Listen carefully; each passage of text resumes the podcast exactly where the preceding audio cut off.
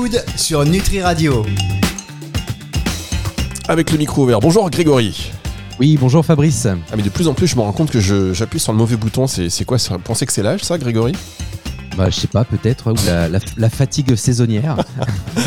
Culture Food sur Nutri Radio. Chaque semaine, on fait le tour de l'actualité de l'alimentation avec vous, CEO de Nutrikeo, spécialiste donc dans ce domaine. Et bien plus. Et cette semaine, l'émission est consacrée donc à l'alimentation et au climat en pleine euh, COP 27 qui, euh, qui se termine. Donc c'est vraiment euh, d'actualité. Votre invité dans, un instant, ce sera David Sanouj, le CEO d'Absoluté. Donc on va parler de thé, des thés éco-responsables. Le flashback. Alors là, encore une fois, cette semaine, vos équipes se sont surpassées pour nous trouver une publicité en lien avec le sujet de la semaine. On verra ça dans un, tout petit moment. Et puis, on terminera cette émission comme chaque semaine avec l'Expresso, c'est-à-dire quels sont les sujets tendances dont euh, l'équipe de Nutrico discute chaque semaine. Et en particulier le lundi vers 11h40. hein. Vous m'avez dit, euh, si vous autorisez les équipes à boire du café entre 11h40 et 11h41. C'est ça, Grégory? Oui, oui, c'est tout est très organisé chez nous. Allez, on passe tout de suite à l'actualité euh, food de la semaine. L'actualité food de la semaine. Alors, que se passe-t-il dans le secteur de l'alimentaire, Grégory, cette semaine, en lien avec le sujet, évidemment? Alors, en lien avec le sujet et dans l'univers des boissons, on s'est attardé sur le secteur des alternatives aux, boissons sucrées. Donc, en, en l'occurrence, l'eau de bouleau et les eaux végétales en général, qui sont très à la mode, puisqu'elles sont une source d'hydratation à faible teneur en sucre. Euh, mais sur ce type de produit, la question du respect de l'environnement se pose rapidement. Euh, si on prend l'exemple de l'eau de coco, qui est très tendance depuis quelques années, euh, ben, on peut se demander où et comment sont produites les noix de coco, comment elles sont transportées et quel est l'impact de ces produits euh, à la fin sur l'environnement. Euh, et donc aujourd'hui, il y a une alternative qui est très en phase avec les enjeux climatiques, c'est l'eau de bouleau, euh, parce que l'eau de euh, elle peut être sourcée complètement en France, et c'est la raison pour laquelle aujourd'hui je voulais vous parler d'UI, donc U tréma Euh, qui est une jeune société française qui propose donc une eau de bouleau 100% française, issue de forêts durables pyrénéennes. Euh, et la marque s'engage à produire cette eau au rythme de la nature en faisant une unique récolte chaque année. Et de plus, cette démarche, elle est respectueuse de l'environnement puisque les bétuliculteurs, oui, oui, c'est comme ça qu'on appelle les cultivateurs de bouleau, et ben ces bétuliculteurs, ils apportent leur savoir-faire local à la marque. Euh, en effet, ils s'engagent à préserver notre écosystème en réalisant de petites entailles qui ne blessent pas trop l'arbre pour récolter la, sève, cette fameuse eau de bouleau. Et la marque respecte également un cahier des charges strict afin de proposer une eau de bouleau 100% bio. Et enfin, au niveau du packaging, l'eau de bouleau est commercialisée dans des bouteilles de 25 centilitres en verre qui sont 100% recyclables. La marque UI est un exemple de ce qu'on pourrait appeler la slow food, c'est-à-dire euh, un produit de qualité conçu localement dans le respect de l'environnement et pour cela en quantité potentiellement limitée, donc un impact sur le climat euh, un peu moins élevé qu'une boisson qui viendrait de l'autre bout de la planète. Eh bien écoutez, c'est très intéressant et on a appris quelque chose, euh, notamment que euh, ceux, les personnes qui récoltent de l'eau de boulot s'appellent les bétilus, les bétuliculteurs. hein. Franchement, je Du- ne connaissais pas. du tout. Je veux faire bétuliculteur, maman, plus tard. Allez, retourne dans ta chambre. Alors, en tout cas, voilà, maintenant on sait ce que c'est. Dans un instant, votre invité David euh, Snanouj, CEO d'Absoluté, on va parler de thé. Alors, qu'est-ce que, qu'est-ce que sont des thés éco-responsables? On voit ça euh, tout de suite, juste après ceci. Culture Food sur Nutri Radio. La suite de cette émission Culture Food sur Nutri Radio. Grégory, cette semaine, euh, vous recevez David Snanouji, le CEO d'Absoluté. Bonjour, Bonjour euh, David. bonjour David. Bonjour, bonjour à tous les deux. Bonjour David, donc vous êtes le CEO et le fondateur d'Absoluté, qui est une marque, comme son nom l'indique, de thé. Euh, Est-ce que vous pouvez nous en dire euh, un peu plus sur la marque Absoluté Bien sûr, alors Absoluté, ce sont des thés et des infusions qui ont la particularité d'être finement moulus en poudre, ce qui permet euh, de rajouter euh, pas mal de, de qualités aux, qualités, aux, qualités classiques des, des thés et infusions. Euh, tout d'abord, c'est extrêmement pratique à, à préparer puisque on- vous avez besoin seulement d'une petite cuillère de, de poudre que vous mettez au fond de votre tasse. Vous versez l'eau dessus, ça peut être de l'eau chaude ou de l'eau froide, et votre thé est prêt instantanément. Euh, il n'y a aucun euh, temps d'infusion à surveiller, à respecter. Euh, et comme vous buvez la, la poudre qui se met en suspension dans l'eau, eh ben, on est sur un produit qui est totalement zéro déchet, euh, puisqu'il n'y a eu besoin ni de sachet, ni de, de boule à thé, euh, et donc on n'a pas besoin non plus de jeter la plante. Voilà. Et on fait ça sans ajouter aucun additif, rien du tout sur le, dans, dans la plante. On est vraiment que sur des, des, des produits avec que des plantes, des fruits et des épices quand on fait des, des mélanges. Voilà ce qui est absoluté. Ok, donc on, comprend l'intérêt en effet pour réduire euh, les déchets euh, lors de l'infusion de ce thé. Euh, et si on remonte dans le sourcing, comment et où est-ce que vos thés sont cultivés? Alors nos thés viennent, du monde entier. Hein. nos infusions viennent du monde entier. On a des, thés verts et noirs qui viennent de, de, Chine, des thés noirs qui viennent également d'Inde. On, on, propose également un maté qui vient d'Amérique du Sud, des rooibos, euh, différentes recettes de rooibos qui viennent d'Afrique du Sud, euh, un, un, matcha euh, qui est le seul que nous ne faisons pas nous-mêmes, euh, que nous ne transformons pas, transformons pas nous-mêmes en poudre qui vient du, du, Japon, un matcha de cérémonie. Euh, voilà, donc ça vient vraiment du monde entier. On cherche, on recherche des terroirs euh, de, de, qualité pour pouvoir proposer avant tout un produit de qualité avec des saveurs euh, qui sont euh, euh, fortes et bien respectées dans le processus de transformation que nous appliquons à nos plantes. Et donc en synthèse, un thé meilleur pour la planète, ça consiste en quoi? Alors déjà nous on a fait le choix d'utiliser que des produits bio donc et sans aucun additif. Euh, donc en termes de culture, on est déjà sur des choses bien plus euh, respectueuses à la fois des, des terres, des terroirs et des personnes, en particulier des femmes, parce que souvent le thé est une affaire de femmes en termes de culture. Donc euh, déjà ça c'est la première chose. Ensuite, noter euh, avec noter, on utilise six fois moins de matières premières qu'un un thé classique. Euh, donc ça permet d'éviter d'avoir besoin d'une culture intensive et de pouvoir bah, respecter les plantes euh, avec des cueillettes à la main, puisqu'on n'a pas besoin d'autant de quantité pour arriver au même résultat qu'avec les thés classiques.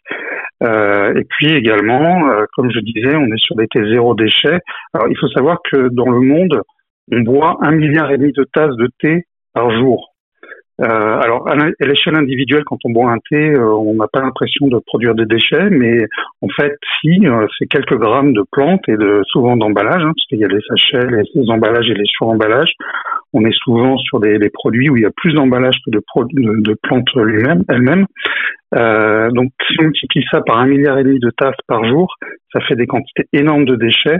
En France seulement, on a calculé euh, que la consommation du thé toute seule, hein, je parle même pas des infusions parce qu'on n'a pas de, de, chiffres à ce sujet, c'était au moins 20 000 tonnes de déchets euh, produits tous les tous les ans. Euh, donc bah, nous, avec la, la, solution que l'on propose, eh ben on peut on peut s'affranchir totalement de ces 20 000 tonnes de, de déchets et des millions de tonnes que cela génère dans le monde aujourd'hui avec ces un milliard et demi de tasses bues chaque jour. Ben, donc voilà pourquoi on est sur voilà pourquoi on est sur un produit qui est bien respectueux de la nature. D'accord. De la nature et, de façon générale euh, de la planète et, des hommes. Exactement. Merci beaucoup David de nous avoir présenté donc euh, Absoluté, euh, votre votre concept nouveau de thé qui est meilleur pour la planète de façon globale. merci pour votre temps et très bonne journée. Merci à vous, bonne journée. Merci David euh, Snanouj, franchement c'était intéressant et d'autant que 1 milliard euh, et demi de, tasses de thé par, euh, par jour dans le monde, quand même c'est énorme. Vous consommez beaucoup de thé vous Grégory? Ça m'arrive, oui, je, j'alterne café et thé pendant la journée. Mais effectivement, je crois que c'est la boisson la plus consommée dans le monde après l'eau. Comme c'est pas c'est pas le café euh, finalement. Bon bah écoutez, en tous les cas, on en apprend et c'est bien que dans tous les domaines, euh, chaque acteur prenne euh, des responsabilités pour innover afin de, réduire l'impact environnemental et notamment bah, les déchets. On a vu 20 000, 20 000 tonnes de déchets par an liés à tout ce qui concerne le thé. C'est aussi assez conséquent. On marque une pause, on se retrouve dans un tout petit instant pour le flashback de la semaine. Culture Food sur Nutri Radio. La suite de cette émission Culture Food sur Nutri Radio, consacrée au climat, à l'alimentation et le climat quand se termine la COP27. Vous êtes au top hein, pour les sujets. Il faut dire que, mesdames, messieurs, c'est carte blanche hein, pour euh, Grégory et ses équipes chez Nutrikeo chaque semaine pour faire ces émissions. Donc on salue euh, tous ces cerveaux bien fournis qui nous trouvent tous ces sujets. Grégory, on passe au flashback de la semaine? Avec plaisir. Alors le flashback de la semaine, c'est quoi? C'est euh, chaque semaine, mesdames, messieurs, on vous fait écouter une publicité d'autrefois et pour euh, savoir un petit peu bah, déjà ce qu'on disait autrefois, est-ce qu'on pourrait dire la même chose aujourd'hui? Et est-ce que c'est toujours d'actualité? Je vous propose de faire un petit tour dans l'espace. Ça vous va? Très bien. Allez, allons-y. Qu'est-ce qui se passe? Arrêtez Lâchez-moi, voyons Quoi? Vous m'avez fait venir jusqu'ici pour goûter à mes lustres crus Oui. Mais vous êtes un peu fêlé Y a pas de fêlé chez Lustre Cru. Allez, oust, oust, oust Germaine, Germaine. Ah, viens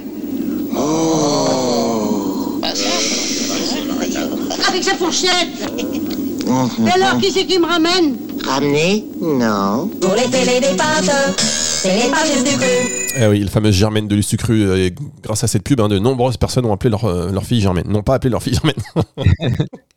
Alors effectivement, euh, puisqu'on parle de, de circuit court, là on n'était pas dans le circuit court. Non, alors c'est le petit clin d'œil euh, de la semaine parce que hum, cette pub, elle, elle a marqué euh, bah, toute une époque et puis elle était assez emblématique de la communication de Lustucru donc sur les pattes euh, à cette époque-là. Euh, et le petit clin d'œil, c'est effectivement de par rapport à cette alimentation qui voyage parfois beaucoup. Là, en l'occurrence, ça voyage même dans l'espace. Euh, et l'idée, c'est de se dire, voilà, il y a un vrai questionnement aujourd'hui sur le local, sur le fait que des aliments sont importés de pays parfois très très lointains et donc qu'il faut euh, réduire tous ces flux de matières premières agricoles, tous ces flux d'aliments à l'échelle de la planète, parce que euh, bah, ça n'a pas forcément de sens au niveau écologique et c'est euh, générateur de façon indirecte de gaz à effet de serre, donc c'est mauvais pour le climat. Oui, alors attention parce que quand même il y a aussi, vous savez, des euh, quand on parle de, circuits courts, etc., etc. Donc c'est bien, mais euh, ça peut trouver ses limites, euh, notamment dans par rapport au commerce équitable, par rapport à, à plein de choses. Hein. Finalement, je sais pas si vous avez écouté cette émission. J'imagine que oui, euh, Grégory. On a fait une émission il y a pas très longtemps sur Nutri Radio, euh, Nutractu avec le fondateur de la marque Guayapi, qui euh, lui, euh, voilà, les circuits courts, c'est le nombre d'intermédiaires en fait qu'il y a entre le produit et, et, et le consommateur final et pas forcément le- la provenance. Oui, oui, tout à fait. C'est euh, ré- réduire le nombre d'intermédiaires. Donc c'est pour ça qu'on complète la notion de circuit court par le local, euh, parce que dans le local, là pour le coup, on essaie de réduire les distances géographiques de transport euh, des, des ingrédients ou des aliments. Et, et il est vrai, et c'est le cas, je pense, pour l'entreprise Guayapi, il y a des, des entreprises ou des matières premières qu'on est obligé de sourcer loin parce que euh, pour des questions agricoles, elles ne poussent que à cet endroit-là. Donc on peut pas tout relocaliser. Par contre, on peut quand même simplifier les flux et probablement relocaliser certaines, euh, certaines matières. Alors, je vous propose tout de suite de passer à l'expresso, mesdames, messieurs, si vous voulez être en amont de tout ce qui se passe dans le secteur de l'alimentation et surtout ce qui va se passer, eh bien, c'est autour de la machine à café de, de Nutrico que ça se passe et donc c'est pour ça que cette rubrique l'expresso va vous reprendre un petit peu les thèmes de la semaine. L'Expresso. Alors, Grégory, euh, qu'est-ce qui fait l'actualité autour du café euh, de Nutrikeo? Alors, pour s'attarder sur la thématique euh, alimentation et climat, donc euh, nous aujourd'hui, on est convaincus, comme beaucoup de gens chez Nutrikeo, que la nutrition et le climat sont intimement liés, euh, puisque euh, voilà, on, on le sait, euh, ce que nous mangeons influence le climat. Mais surtout, ce qui est important de comprendre, c'est que le lien est réciproque, c'est-à-dire que le climat influence ou va influencer ce qu'on va manger demain. Donc je, je me- je m'explique. Ce que nous mangeons influence le climat. En effet, le transport, les emballages, la consommation de viande, euh, la, la production euh, agricole, elle joue un rôle sur le changement climatique. Et on sait que l'alimentation aujourd'hui, au sens large, est le deuxième contributeur aux émissions de gaz à effet de serre derrière le transport. Grosso modo, transport 25% des émissions, alimentation 25%. Donc ça veut dire que pour un Français moyen qui euh, émet euh, 10 tonnes de CO2, euh, bah, 2,5 tonnes sont attribuables à l'alimentation. Donc c'est vraiment important. Mais alors ce qu'on imagine un peu moins, c'est que euh, le climat va influencer notre alimentation de demain. Et sans être trop pessimiste, le changement climatique va modifier euh, certaines ressources alimentaires auxquelles nous avons accès aujourd'hui de façon facile. Par exemple, euh, euh, sourcer des ingrédients à l'autre bout de la planète ne sera plus forcément aussi simple. Je pense à l'avocat, à la cérola, euh, voilà des, des, fruits, des légumes qui viennent comme ça de l'autre bout du monde. La saisonnalité pourrait être modifiée ou encore des cultures auxquelles nous sommes habitués pourraient être carrément bouleversées. Euh, par exemple, une équipe de scientifiques de la NASA a évalué une diminution du rendement des cultures de maïs de 24% d'ici 2100. Et euh, le maïs, ça rentre dans la l'alimentation de, beaucoup d'êtres humains et d'animaux, et au contraire une croissance de 17% pour les cultures de blé. Donc on voit que le, paysage agricole va forcément être impacté par ce changement climatique et que bah, ça va modifier le contenu de, notre assiette qu'on le veuille ou qu'on euh, n'y soit, euh, euh, que que cela nous soit imposé. Donc, au-delà du changement que nous devons opérer pour impacter à minima le changement climatique, il faut aussi dès maintenant s'accoutumer euh, à ces changements euh, dans le contenu de notre assiette. Et alors vous qui êtes en lien euh, régulièrement, on va dire avec toutes les marques euh, alimentaires et tous les dirigeants, parce que euh, c'est euh, une conscience aujourd'hui, tous ces acteurs en ont conscience, mais est-ce qu'ils agissent vraiment ou est-ce que l'enjeu financier est plus important Financier?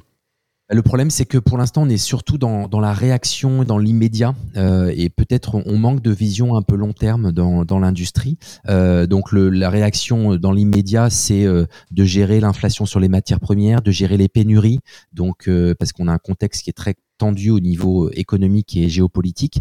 Donc c'est surtout là-dessus que travaillent les industriels pour reformuler, changer un ingrédient par un autre qui va être plus disponible, qui va être moins cher.